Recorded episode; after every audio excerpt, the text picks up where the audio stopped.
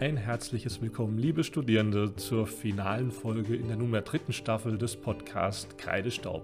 Sie hören mich jetzt noch ganz kurz alleine. Das hat den Hintergrund, dass wir in unserer Folge kurze technische Probleme am Anfang hatten. Nichtsdestotrotz möchte ich Ihnen natürlich jetzt nicht diese Folge vorenthalten, die wirklich wichtige Fragen zu thematisieren hat, nämlich wenn es darum geht, was kommt eigentlich nach dem ersten Staatsexamen, was erwartet einen, mit welchen Ängsten, aber auch Hoffnungen ist man in dieser Lebensphase konfrontiert. Ich wünsche Ihnen jetzt viel Spaß dabei und verzeihen Sie den abrupten Einstieg.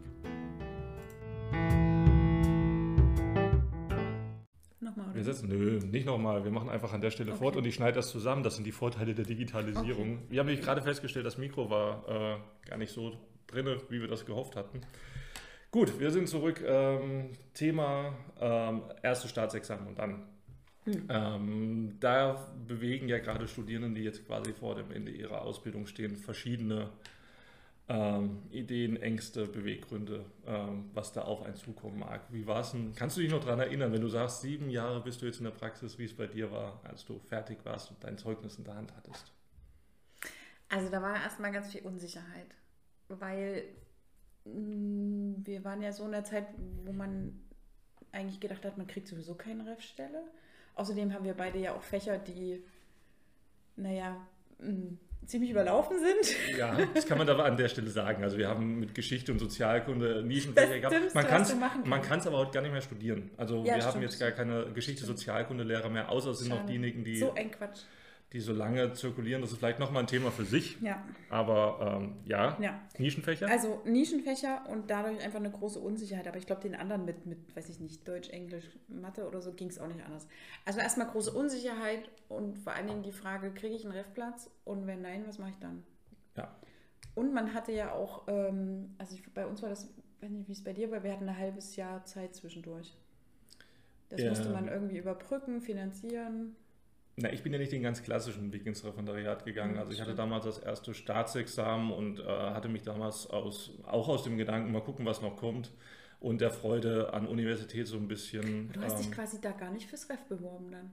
Ja, doch schon. Ich hatte mich fürs Ref beworben, habe mich aber parallel auf ein Stipendium für eine Promotion Ah, okay. beworben. Und ähm, so seltsam das war, ich bin irgendwie von Stufe zu Stufe dann gerutscht bei diesen Hm. Stipendienanträgen und äh, habe dann auf einmal den Positivbescheid dafür Und hättest du bekommen. einen Refplatz gekriegt?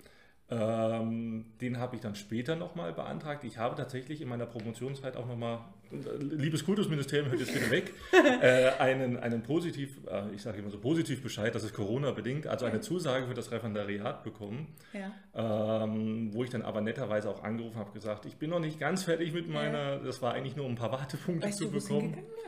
Bitte? Weißt du, wo es hingegangen wäre? Äh, nö, da, man hat sich ja für verschiedene Abschnitte damals, es wird wahrscheinlich heute noch so, genauso sein, äh, bewerben dürfen Hm. und oder Prioritätenlisten setzen müssen. Und da hatte ich dann, wie gesagt, dann die Zusage bekommen und habe mir äh, richtig in den Hintern gebissen, ähm, weil ich keiner Weise daran gedacht habe, dass mit der ersten Bewerbung ich auch einen Ich habe ich auch nie gedacht. Platz Ich habe auch gedacht, ah, was machst du denn jetzt hier so ein paar Jahre, ne? Also ich habe mich da echt schon drauf eingestellt. Ja, Und dann ähm, hatte ich, eins, hatte ich ähm, eine Zusage gekriegt. Zwar am Arsch von Thüringen, aber, ja, also aber das habe ich dann gedacht, das ist egal. Also das, das, das muss man, glaube ich, in den sauren Apfel muss man echt beißen. ja. Also dass man nicht davon ausgehen kann, in Jena, Erfurt oder Weimar, Apolda wäre jetzt nicht so zu empfehlen, aber ähm, irgendwas zu kriegen. Naja, es sind ja jetzt auch von der Zeitspanne her waren es bei mir auch zwei Jahre, dadurch, dass ich das, ich bin also ganz altes äh, Modell und ich hatte nicht mal das Praxissemester und hatte nur dieses äh, Blockpraktikum von, es waren nicht mal vier Wochen im gesamten Studium. Das Äh, das war für mich übrigens aber auch der Grund, dass ich gesagt habe, ich brauche oder möchte für mich, um einfach so ein bisschen das Bewusstsein für Bildung und Bildungspraxis zu halten, habe ich viel Tutorenstellen genommen und Mhm. ähm, habe letzten Endes dann auch den Weg in die Didaktik gefunden oder dann später auch in die Bildungswissenschaften, einfach weil ich von der Praxiserfahrung echt mies aufgestellt war. Das Mhm. muss ich einfach so sagen. Von dem Hintergrund war mein Ref ja auch noch zwei Jahre. Also Mhm. Anderthalb Jahre denkt man ja, okay, kann man so ein bisschen irgendwie nochmal wegdrücken. Zwei Jahre, das ist schon eine Zeit des, des jetzt war das nicht so? Ich weiß gar nicht, ob sie es vorhaben. Es liegt auf jeden Fall wahrscheinlich mit auf dem Tisch. Aber Das ist so krass. Naja, das sind so Gedanken, die wahrscheinlich uns sehr bewegt haben. Mittlerweile, und Gott sei Dank muss man sagen, hat sich die Lage dann doch ein bisschen ähm, entspannt, quasi was den Ausbildungsmarkt ähm, Mhm. im Referendariat bedeutet. Das heißt, die Ängste sind vielleicht jetzt nicht mehr in dem Maße. Aber trotzdem ist es. Unsicherheit, wo du hinkommst. Ne? Das auf Also, jeden Fall. Wir hatten ja auch einige, die entweder sehr weit fahren mussten Ja, Oder die dann auch umgezogen sind, ne? Das bricht, das wollte ich gerade sagen, das soziale Umfeld. Man muss mal erstmal ja. AD und AD zu liebgewonnenen Routinen, AD zu. Ja, klar, generell ist das ein komplett anderes. Also, du kommst ja aus dem Studium und das Studium ist ja nun, sind wir mal ehrlich, also du stehst jetzt halt nicht um sechs auf, ne? Manche vielleicht schon. Die Ehrbahnstudenten okay. in, äh, in, diesem Modul auf jeden Fall. Aber so vom, vom Arbeitsalltag ist das halt, du musst dich total umgewöhnen. Und wenn du dann noch dein, dein soziales Umfeld so mh, ändern musst, das finde ich schon echt, das finde ich schon übel. Deswegen kam das für mich auch nie in Frage umzuziehen. Ich habe gesagt, gut, dann fahre ich eben. Weil Tatsächlich letztlich, nicht? Nee. Also es wäre für mich echt schwer gewesen. Nee.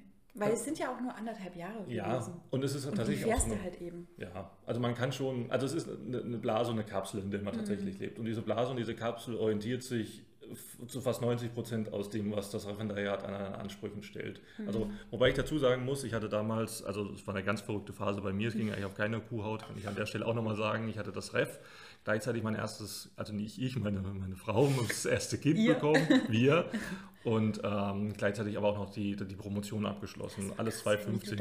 Da war ich am Ende meiner selbst. Ähm, würde ich auch in der Situation keinen empfehlen. Also nicht jetzt keine Kinder zu machen, um Gottes Willen. Es gibt genug Leute, die auch im Referendariat Kinder bekommen. Hatte ich selber bei mir an der Ausbildungsschule auch, ist auch ein gutes Thema.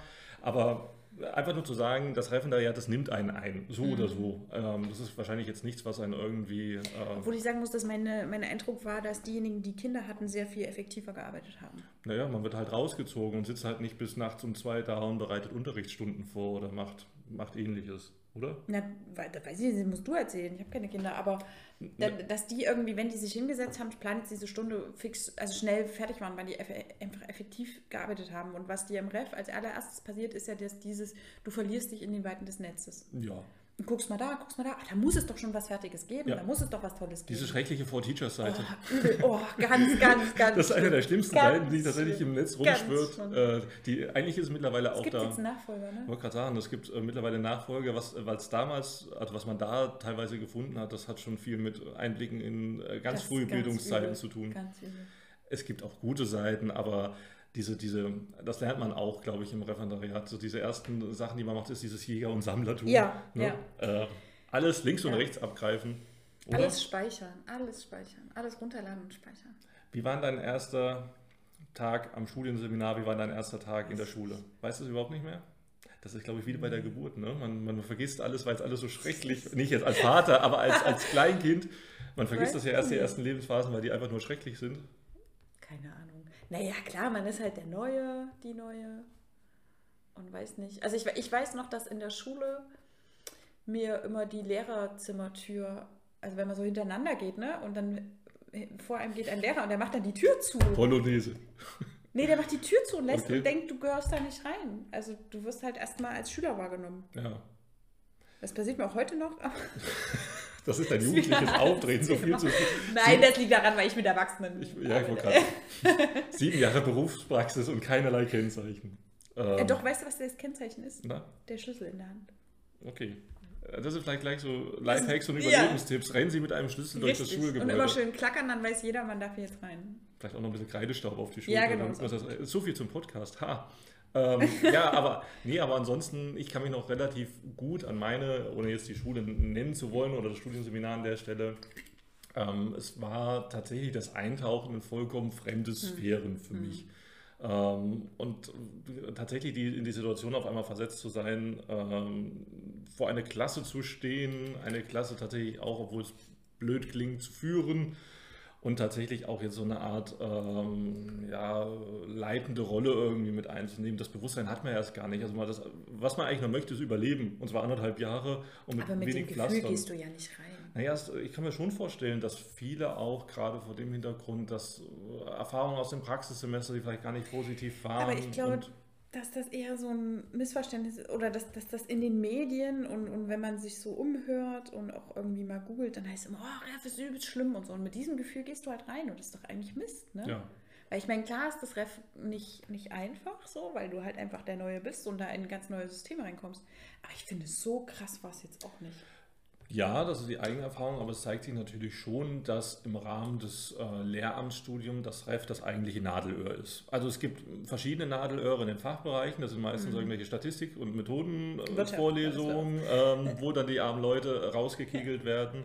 Ähm, und tatsächlich im Laufe des Studiums äh, die, die wenigsten von, entweder von sich aus sagen, also die sagen von sich aus, okay, es ist wahrscheinlich doch nichts für mich, aber die wenigsten werden doch tatsächlich auch rausgekegelt, weil die Prüfungsleistung ist nicht hergegangen ja, im Rahmen des ersten stimmt. Staatsexamens. Das verändert sich durchaus schon mit Blick auf das zweite Staatsexamen. Das aber, du kennst so doch, bisschen, aber du kennst doch nicht viele, die durchgefallen sind, oder? Weil ja, du jetzt sagst Nadelöhr, heißt ja, dass am Ende nicht viele übrig bleiben. Naja, es, es, es gibt schon, wenn du mal guckst, wie die, wie die äh, nicht Auswahlquote, aber die Quote derjenigen ist, die quasi im Rahmen des, äh, des zweiten Staatsexamens nicht weiterkommen, auch weil es die Prüfungsleistung ist größer als tatsächlich im Rahmen des Studiums. Ähm, es hat natürlich auch noch, der Einflussfaktor ist natürlich aber auch nochmal, dass viele von sich aus dann feststellen, okay, ja. das ist jetzt. Ja, das ist, glaube ich, das, das, Größere. Das ist sowieso die Angst, weil, die jeder weil Ich kenne, glaube ich, nur einen, der durch die Prüfung gefallen ist. Ja, den kenne ich auch. aber sonst? Man, man kann es schon auch erzwingen tatsächlich. Man kann es wahrscheinlich, aber es ist wahrscheinlich, also das habe ich im Vorfeld auch nochmal im kurzen Vorgespräch gesagt, wir müssen natürlich aufpassen, weil viele von dem, was wir hier sagen, sind natürlich unsere Erfahrungen mhm. in dem Feld. Ähm, es ändert sich auch relativ viel. Und es ist, wie es bei, auch im Studium ist, es ist viel, extrem viel Hörensagen, ja. Schauergeschichten, die ja. man hört. Ähm, die sollte man nicht so ernst nehmen, finde ich. Es bringt immer den wenigsten was, nur zu sagen, okay. Es, ja, aber wenn du, mit, wenn, wenn, wenn, wenn, du schon so mit einem Gefühl reingehst und sagst, oh, das wird übelst krass und hier Privatleben kannst du Da bist du rein und hast gedacht, okay, jetzt habe ich echt Bock drauf, Kids, jetzt kommt her. Ja, ja, das ist doch viel besser. Natürlich ist das besser. Also du strahlst das ja auch auf. Ja, natürlich. Also, also ich, dieses Gefühl ich hatte es vielleicht nicht in dem gesteigerten Maße, aber mir hat es extrem viel Spaß gemacht, vor den mhm. Kids zu stehen. Das ist auch, äh, das muss man vielleicht auch an der Stelle ja. nochmal hervorheben. Es gibt echt nichts Cooleres, als vor den Kids zu stehen und mit den Kids zusammenzuarbeiten und merkt irgendwie, es funktioniert gerade was und die verstehen gerade was. Das sind einfach ja. Gefühle, die man hat man im Ref und die hat man nicht zu knapp im Ref und die kann man genauso mitnehmen, was halt echt nervt ist das ständige Beobachtetsein, mhm. ähm, nicht nur durch äh, Mentoren und Mentorinnen, äh, durch die Fachleiterinnen und Fachleiter. Du bist ja total abhängig Lehrproben. von denen. Das ist sowieso. Du bist im hohen Maße, musst du dich auch, das ist auch ein blödes Wort, gefügig machen, aber äh, schon in gewissem Sinne sich anpassen. musst du dich schon, ja. aber das Schöne ist ja, dass wenn, also du, du, du bist im Ref total abhängig von Personen. Du bist abhängig von deinem Mentor, was der so möchte, wie der seinen Unterricht macht. Meistens sind das so Oldschool-Leute, 50, auch tut mir leid, aber es ist auch, einfach so. Ja. Und äh, du bist abhängig vom Seminar, was das von dir will. Ja.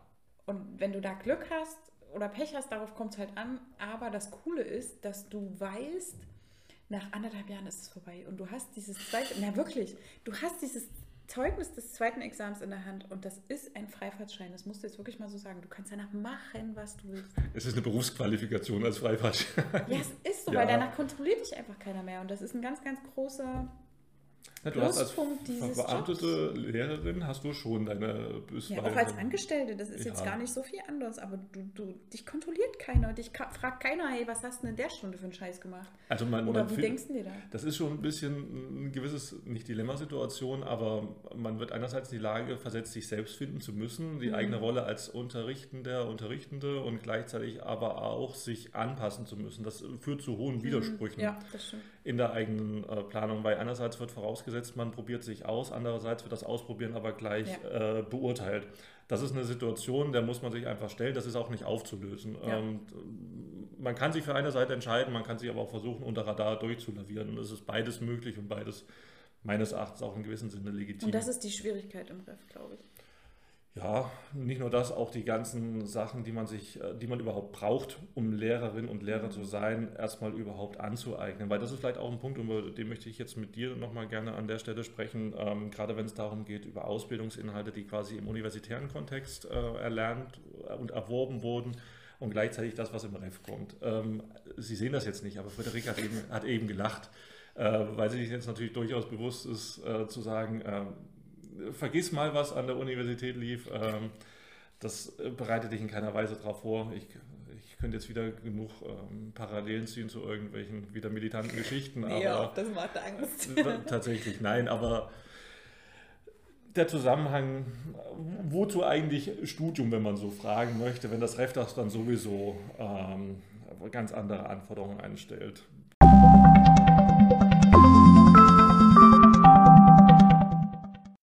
Wärst du einer der Vertreter, der sagt, okay, schaff doch bitte die universitäre Ausbildungsphase Nee. ab und wir gehen dann gleich? Nee. Es gibt doch auch Also ich berufsbegleitende habe das lange gesagt und Ja. lange so gedacht. Gerade im Ref, wo man sich auch aufregt und sagt, hey, ich muss hier, äh, weiß ich nicht, fünf Jahre mindestens studieren auf echt hohem Niveau und dann komme ich hier rein, braucht das alles gar nicht. Was soll denn der Scheiß? Ne? Ja.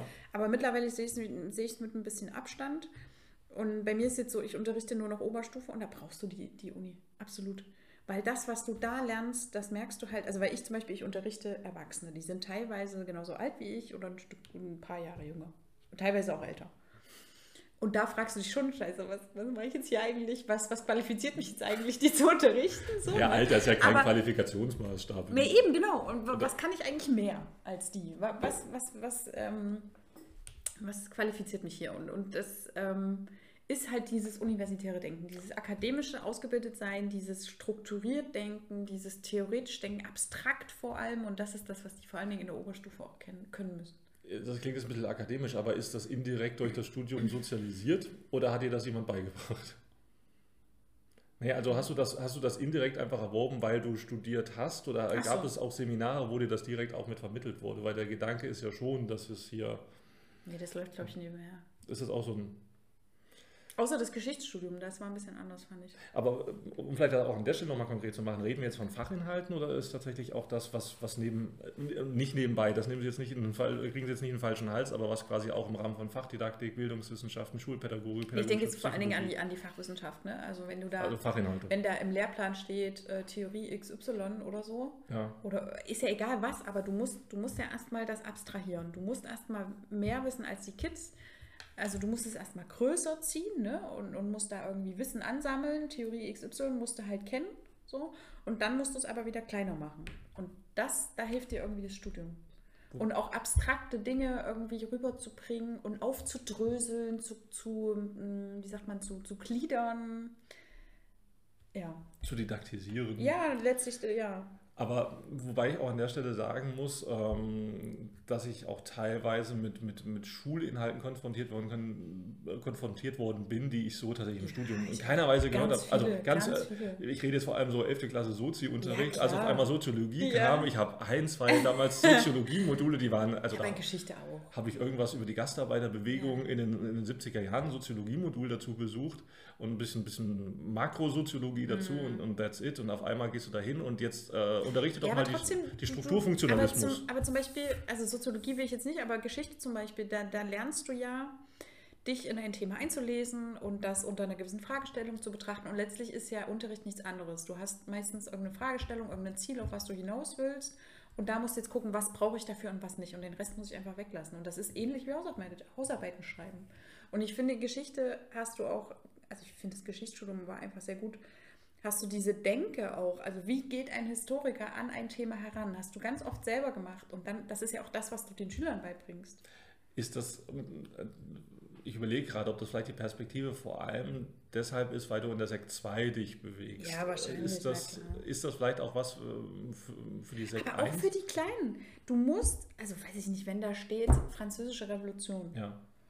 Dann musst du das für Achtklässler interessant machen. Und da musst du erstmal ein breites Wissen dir aneignen, natürlich. Das kannst du nicht voraussetzen, dass du es im Studium hast. Ich finde, das ist auch nicht unbedingt Ziel. ja. Es ist schön, wenn du dazu mal was Aber es ist eine Hoffnung, die man. Also ich muss Ja, sagen, als ich studiert, du- studiert habe, war das meine Hoffnung. Ja. Dass ich mal den breiten Überblick über sämtliche Epochen, gleichzeitig aber auch über sämtliche, also aus dem Sozialkundebereich, politischen Theorien informiert werde. Gibt es bestimmt in den jeweiligen Aber du Vorlesungen. hast die Fähigkeit, dir dieses Thema anzulesen, Französische Revolution. Und dann musst du es, wie gesagt, wieder schrumpfen, kleiner machen, didaktisch auswählen und dann für die Kids aufbereiten. Das ist ja nicht das, das ist ja noch schwerer bei den Kleinen, weil du dann immer gucken musst, was brauchen die jetzt wirklich? Kann das nicht auch weg? Kann das nicht auch einfacher? Das Mhm. ist ja noch anspruchsvoller. Ja, ich überlege tatsächlich gerade, ob das nicht auch einfach Bestandteile sind, die man eventuell schon auch im universitären Kontext irgendwie mit einbetten könnte oder ob Ja. das einfach der Phase einfach zugehörig ist. Ja, wir haben das rausnimmt. teilweise auch gemacht. Also ich weiß, ich hatte mal in Erziehungswissenschaften einen, der stand total, weiß nicht, ob es die noch gibt, ich nenne mir jetzt mal keinen Ja. Namen, der stand total, ach nee, der ist jetzt woanders. Äh, der, du weißt, wen ich meine? Nee, aber es ist egal, diese Also Person. der, der, der stand total auf didaktische Analysen Ja. und hat uns die blind machen lassen. Ich fand es total doof, aber jetzt weiß ich warum. Also spätestens im Ref weißt du dann, okay, didaktische Analyse, ich weiß hier Ja. Gegenwartsbedeutung und bla, ne? Das hilft dir, das macht schon Sinn. Ich finde es auch gut, dass du das an der Stelle tatsächlich sagst. Das ist nämlich auch eine Erkenntnis, die ich äh, im Rahmen des Referendariats äh, auch so gewonnen und wahrgenommen habe, dass die Bildungswissenschaften, die im Studium stark nebenher liefen, also mhm. wir hatten es vorhin noch mal ganz kurz davon beim Mittagessen, das sind halt damals bei uns auch so Modul und Scheine gewesen. Ja gut, die habe ich besucht, um des Besuchens willen, aber mit rausgezogen habe, war schwierig, gerade auch wenn man im Rahmen von Verwertbarkeit denkt. Ne? Also was nützt mir das für meine eigene äh, Professionalisierung und Qualifizierung? Das war schon, da musste ich tief danach suchen, dass ich sage, okay, das ist was für mich. Da war ich dann stärker erstmal bei den Fachdidaktiken und mhm. unterwegs natürlich auch bei den Fachinhalten. Aber, und das ist jetzt aber an der Stelle, ich habe dann relativ schnell gemerkt im Rahmen des Studienseminars, das war tatsächlich was da sehr, sehr stark gefordert wurde. Also ich weiß nicht, wie es dir ging. Auf einmal im Studienseminar sind solche Begriffe wie Diagnostik im Rahmen gefallen. Ich hatte überhaupt keinen Schimmer, warum mhm. wir jetzt immerzu über Diagnostik sprechen. Ja, das. Ich wusste überhaupt nicht, wovon das kam. Also wen, Seminar, wen oder was diagnostizieren wir ja, denn? Ja, und, und, zu welchem Zweck ja. und warum. Und da haben wir diagnostische Methoden mhm. kennengelernt. Und ähm, für mich war das unglaublich schwierig, das irgendwie mhm. einzubetten.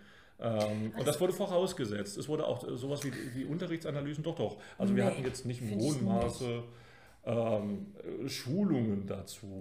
Aber guck mal, was wir im, im, im Ref hatten in den Seminaren.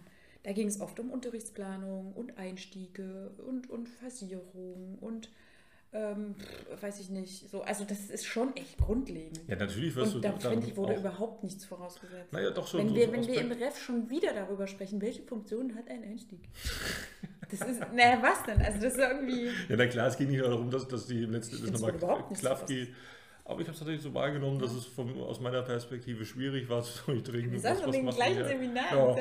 Das ist, das, ist dann, das ist dann Unterrichtswahrnehmung. Ja. Die kann für äh, beide Seiten differenziert ausfallen. Aber was, ich glaube, die Quintessenz dessen nochmal ist, ähm, dass gerade bildungswissenschaftliche Inhalte und fachdidaktische und überhaupt didaktische Inhalte ähm, schon gut sind, wenn man die entsprechend nicht oder das erste Mal im Referendariat hört. Also mir hat das tatsächlich geholfen, ja, so, ein, so, einen Fokus zu haben. Natürlich kann man sich das auch mit Also ich finde, du bist halt auch, wenn du jetzt irgendwie eine Einführung in die Fachdidaktik-Geschichte hast oder so, dann bist du in den ersten Semestern und da ist das eigene Unterrichten noch so weit Ach, absolut. weg.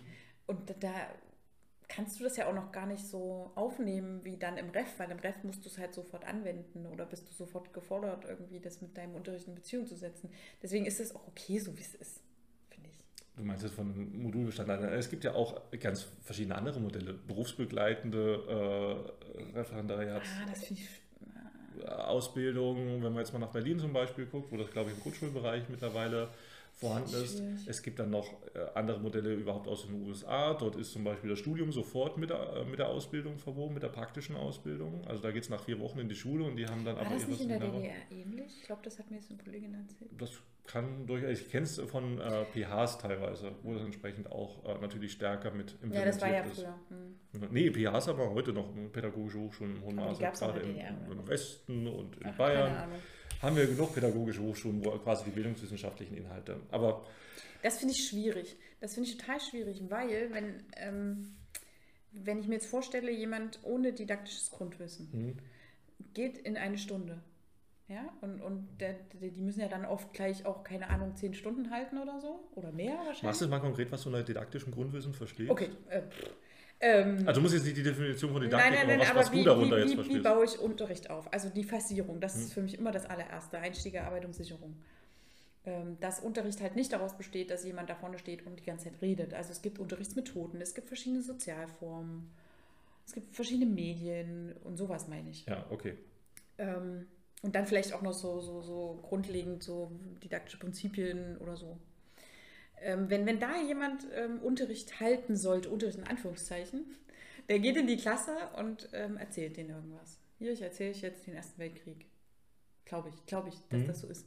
Und wenn du das machst und dann berufsbegleitend irgendwas noch erfährst, musst du erstmal diese ersten Stunden ohne didaktisches Grundwissen überleben. Und ich glaube, da würden sich dann so Strukturen, so Routinen einschleichen, die du nicht mehr rauskriegst. Wie sehen die aus? Also was, was, was wären das für Routinen? Na, zum Beispiel, du gehst in die erzähle jetzt den Ersten Weltkrieg. Achso, das meinst du damit. Weißt du? Also dass ich, sich das festigt, weil du einfach überleben musst und, und sagst, denkst, das ist äh, nicht, nicht so arbeitsaufwendig. Also ich habe es tatsächlich auch, das ist immer so eine Anekdote, die ich tatsächlich auch in dem, vielleicht habe ich es auch in einer früheren Podcast-Folge schon mal erzählt, ähm, als ich bei mir im Referendariat ähm, an der Schule war und dann Praxissemester Studierenden kamen und ich die mit beobachtete und teilweise auch mit begleiten sollte, sonderbarerweise. Ähm, habe ich da Stunden gesehen. Äh, das war eine Unterrichtsstunde, fünfte, sechste, eine fünfte Klasse Steinzeit. Mhm. Und ähm, tatsächlich war es so, dass dieser, dieser äh, Praxissemester-Studierende in dem Falle, ähm, du kennst ja diese Tafel, die man links und rechts aufklappt, ne? mhm. am Ende der Stunde waren alle Seiten voll. Also mhm. wirklich alles. Und das ist ja das grundlegende Problem, was du jetzt vielleicht auch nochmal in dem Kontext geschildert hast, dass dieses didaktische Denken, das Konstruieren mhm. einer Unterrichtsstunde, überhaupt das Stellen einer Fragestellung, nicht so vorhanden ist. Das andere Beispiel, mir hat ein Ref-Kollege von uns, äh, hat mich mal gefragt, ey, äh, wie, wie, schaffst du das in der Pause vor der Stunde, das ganze Tafelbild anzuschreiben? Und ich gucke ihn an und wie bitte? Wie jetzt, du schreibst vor dem Unterricht das Tafelbild an? Weißt Ach, du, das sind so, so Präkonzepte, die einfach Mist sind. Und wenn du, wenn du das berufsbegleitend alles machst, dann, dann verfestigt sich so ein Scheiß. Also wer macht denn sowas? Das ist ja gut, dass du das noch an der Stelle ansprichst. Das ist natürlich auch von denjenigen, die sagen, es braucht die universitäre Ausbildung, einer der wesentlichen Argumente, weil du sonst quasi so ein selbstproduzierendes ja, und genau. selbstreferenzielles System hast. Ne? Dann genau, sagen die genau. Alten, wie Unterricht geht. Richtig. Und dann machen wir die nächsten 100 genau. Jahre genau das. Und ähm, Innovation kriegst du eigentlich nur in dieser Phase rein. Aber Kritikpunkt an der Stelle, also ich glaube, als Student oder als Studentin ist man vollkommen überlastet, überhaupt erstmal ein bisschen was mitzunehmen. Und allein ja, diese kritische Haltung gleich an der Stelle, ja, vielleicht auch an der Position gleich zu entwickeln. Das ist natürlich auch schwierig, aber das ist, glaube ich, mehr so eine Haltungsgeschichte, die man dann, glaube ich, auch einfach mitnimmt. Aber was mir dazu einfällt, ist, dass wir im Ref, also ich weiß nicht, wie es dir ging, aber wir mussten uns ja ständig selbst reflektieren. Ja. Und wir haben gekotzt darüber. Das muss man jetzt wirklich so mal sagen. Ne? Also es hat übelst genervt. Aber im Endeffekt, so Jahre danach, muss ich sagen, das war total gut. Und das war das, was ich aus dem Ref echt mitnehme, diese ständige dieses ständige Selbsthinterfragen, das ist total wichtig, weil, komm mal wieder zu vorhin, du hast einen Freifahrtschein. Mhm. Die, dich, dich kontrolliert keiner und deswegen musst du das selber machen. Und das lernst du im Ref.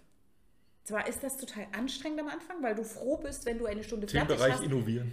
Ja, wenn, ja. wenn du eine Stunde fertig hast und, und dir halbwegs gut gelaufen ist, willst du am liebsten wegtun, aber dann kommt jemand und sagt, ey, hier, Moment mal, was war denn da los? Wie, wie, wie, wie war das so? Und das ist total gut. Also es hat damals unheimlich genervt. Ich fand es auch super, über, über Unterricht zu sprechen. Und wir hatten es auch noch mal vorhin, dass es schon, äh, ich glaube, ein guter Lifehack ist, äh, immer auch jemand mitzuhaben, ja. über den man sprechen kann, über Unterrichtsstunden, der sich aber auch total. so ein bisschen mit dem System bewegt. Ja. Also es ist gut, jemanden vollkommen außerhalb zu haben um davon wegzukommen und nicht nur quasi ja. in der Blase zu bleiben. Aber es ist auch gut, jemanden in der Blase zu ja. haben, mit dem man sprechen kann. Und das sind entsprechend dann die äh, Referendariatskolleginnen und Kollegen, äh, um sich einfach darüber auszutauschen. Es wird natürlich auch viel so angestrebt, kollegiale Hospitation. Das ist dann schwierig, Hospitationszirkel im, im Großraum Thüringen mhm. mit anzus äh, anzustrengen. Aber es gibt dann genug digitale Möglichkeiten einfach, äh, um sich dort auszutauschen. Und das ist äh, wirklich, wenn, wenn, so ja, wenn es darum geht, was sind so äh, wirkliche Überlebenstipps, dann ja. ist das einer meiner wesentlichen und zentralen Erkenntnisse gewesen, das dass was, das, allein ähm, schwierig ist. Hat mir auch dann nach dem Ref total gefehlt. Also wir haben ja so das Ref zusammen gemacht und haben auch viel gemeinsam, also ich habe ganz viel von dir gelernt, einfach dadurch, dass wir miteinander reden. Und im Ref hat mir das dann, also nach dem Ref äh, hat mir das dann gefehlt. Also ich hatte auch so einen Kollegen, mit dem ich immer so ein bisschen, hm, aber der war so ein bisschen anders drauf als ich. der war so eher so, ach komm, das muss ja nicht Schlechtes, ja, aber es muss ja nicht Schlechtes sein. Nee, das stimmt. Ich habe von ihm auch gelernt, einfach mal loszulassen, einfach mal nicht so viel zu planen. Ja. Aber das hat mir dann wirklich gefehlt und das habe ich jetzt dann im Netz gefunden. Also dass ich sage, okay, ich, ich, ich treffe im Netz irgendwie Leute, die den ich, die mal was fragen kann und mal irgendwie ein bisschen Input Absolut professionelle kriege. Netzwerke ähm, ja, dann auch im Nachgang wichtig. herzustellen. Weil du bist, ähm, du bist so Einzelkämpfer, auch an der Schule. Also gut, ich bin jetzt an der Schule, ich habe eigentlich keine Fachkollegen. Das hat auch seine Vorteile, aber dadurch ähm, musst du alles alleine entscheiden, kannst aber auch alles alleine entscheiden, aber du hast keinen wirklichen Austausch mehr, wo du sagst, hier, wie machst du das immer oder so. Ähm, und da muss man sich echt Wege suchen.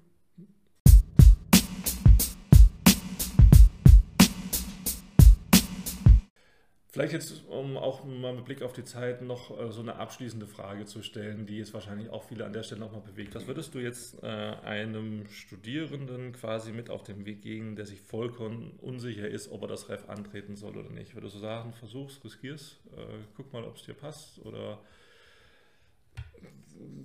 wie würdest du tatsächlich mit Leuten jetzt umgehen wollen, die sich im hohen Maße unsicher sind, äh, ob sie sich für praxistauglich befinden? Ausprobieren. Also ich würde sagen, auf jeden Fall macht das Ref. Weil mh, mm, wenn du das Ref nicht machst, dann ist das irgendwie so eine halbe Sache, finde ich. Das ist wie wenn du eine Friseurausbildung machst, die drei Jahre geht und nach anderthalb Jahren aufhörst. Mhm.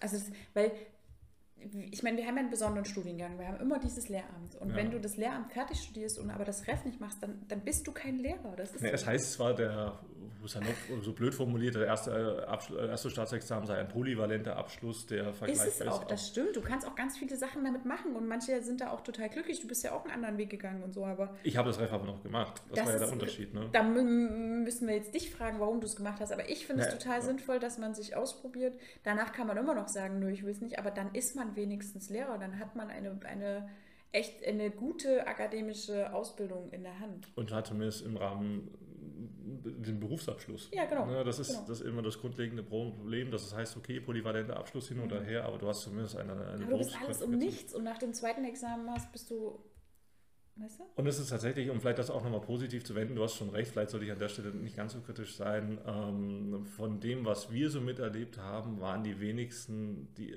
die dann gesagt haben, das ist jetzt nicht, ich höre jetzt hm, sofort das auf. Stimmt, das stimmt, ja. Ähm, ja, es haben auch welche das Studium, äh, Quatsch, das Referendariat danach ähm, ähm, sein lassen und abgebrochen. Zwei haben es gemacht. Ähm, müssen jetzt ja keine Namen an der mhm. Stelle nehmen. Es gab auch Leute, die nach dem Ref gesagt haben, es ist, es ist nicht mein Weg, es ist nicht Aber ich mein würde Feld. echt sagen, zieh's durch. Und vor allen Dingen zieh's durch und guck danach nochmal, wie es weitergeht.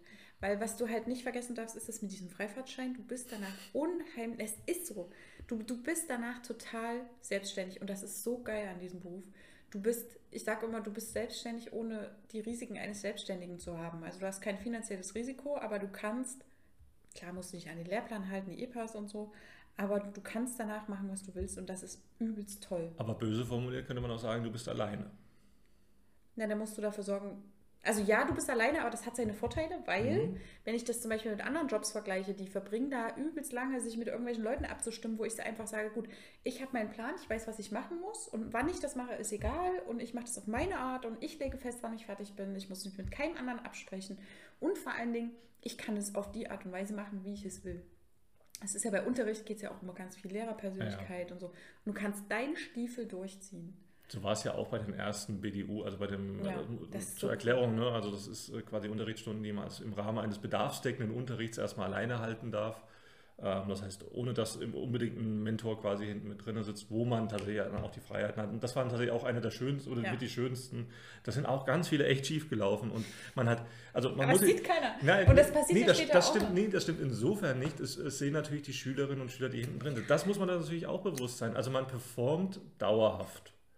Ne, also das nimmt man dann nicht mehr so mit und nimmt man nicht mehr so wahr, aber es gibt natürlich immer die Augen und für viele ist das vielleicht auch erstmal ein blödes und unbestimmtes Gefühl, das geht ja, jedem so und du gehst auch doch mit, mit einer Anspannung, einer kleinen Mini-Anspannung in, in jede Unterrichtsstunde, das wird jedem Lehrer, ja, glaube ich, so gehen. aber das Wäre komisch, wenn es nicht so ist. Das gibt sich halt, ja, ne? Ja. Das gibt sich. Und es wendet sich dann auch positiv. Also wenn man dann ja. tatsächlich auch einmal mit drin sitzt, also ich, ich habe zum Beispiel immer die Freitagstunden geliebt, weil alle so eine halbe Euphorie vom Wochenende waren Echt, und, aber da sind die ja, doch alle am Abkommen. Nö, eigentlich nicht. Also das waren immer so mit die schönsten Stunden, gerade so im Sozi, da hat man noch ein bisschen, ja. bisschen was gemacht und so, so ein bisschen manchmal sogar außerhalb der Reihe und die haben es ja. einfach genossen und mitgenommen und man hatte mal die Chancen.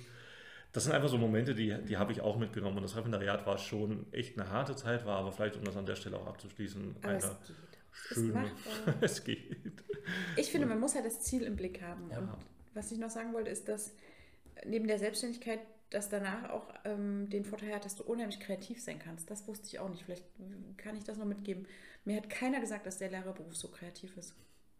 Ja. Also jetzt nicht im Sinne von ich bastel irgendwas, ne? Ja, doch, das du, bastel, man du bastelst auch Unterrichtsstunden. Nee, ich finde das schon Ja, gut. genau. Ja. Aber du, du, du, oh, hier, dann mache ich mal das Beispiel und ach, das finde ich gerade spannend, ich mache das jetzt tiefer oder wie, also du musst halt echt kreativ denken und das, das hat mir keiner gesagt vorher. Das ist aber auch okay.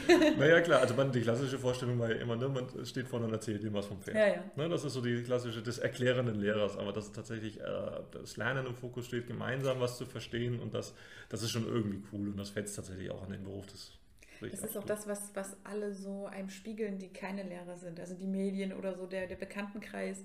Äh, wenn es heißt, ähm, ich bin Lehrer, dann heißt es immer, ach nee, das könnte ich nicht, ich kann nicht so gut erklären. Ja, ja. Also die haben die Vorstellung, da steht ein Lehrer vorne und erzählt und die Schüler schreiben mit. Die ist jetzt auch nicht so aus. alt tatsächlich. Also, Ja, das passiert ja immer und, noch. nee, und das ist ja auch nicht schlimm. Also ich sage äh, auch an der Stelle, es gibt genug, also es, ich hätte als Schüler nichts Schlimmeres empfunden als nur Huppi-Fluppi-Lehrer. Huppi-Fluppi jetzt nicht im Sinne von, also so Ja. vollkommen motiviert. Ich, ich, ich, wenn ich im Nachhinein denke, die Verschrobenen, diejenigen, wo ich wusste, wo, wo, wie ich ihn nehmen Ja. muss, wie ich zu- auch manchmal, zu guten Noten komme, da hat es dann auch die Abwechslung gemacht. Ich finde schon gut, dass es nach wie vor Ja, beide Richtungen tatsächlich auch mitgeht. Man muss beides lesen lernen, aber gelernt, und das an der Stelle abzuschließen, gelernt hat man natürlich bei denjenigen, wo man gemerkt hat, er steht hinter seinem Job, der macht das mit, mit Leidenschaft und der arbeitet, und da, da lerne ich was einfach an der Stelle. Ne?